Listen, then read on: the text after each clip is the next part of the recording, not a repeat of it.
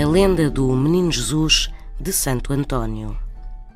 São raras as imagens de Santo Antônio sem o Menino Jesus ao colo. Ora, reza a lenda que no tempo em que o santo viveu, existia um conde muito rico que tinha um grande castelo e um grande coração. Este conde deixava que os frades mendicantes, os seguidores de São Francisco, se alojassem no castelo.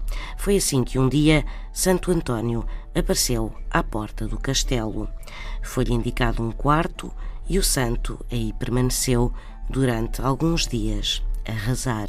O conde, que entretanto passava junto à porta do quarto um dia onde Santo Antônio rezava, reparou que da porta entreaberta emanava uma luz muito forte. Aproximou-se e viu com espanto a Virgem Maria a colocar o menino Jesus nos braços do santo. António pegou no menino ao colo e começaram a conversar. O conde permaneceu mais uns instantes a contemplar o milagre, até que Santo Antônio o descobriu atrás da porta. O santo fez o conde jurar que jamais contaria o que tinha visto enquanto ele vivesse. E assim aconteceu.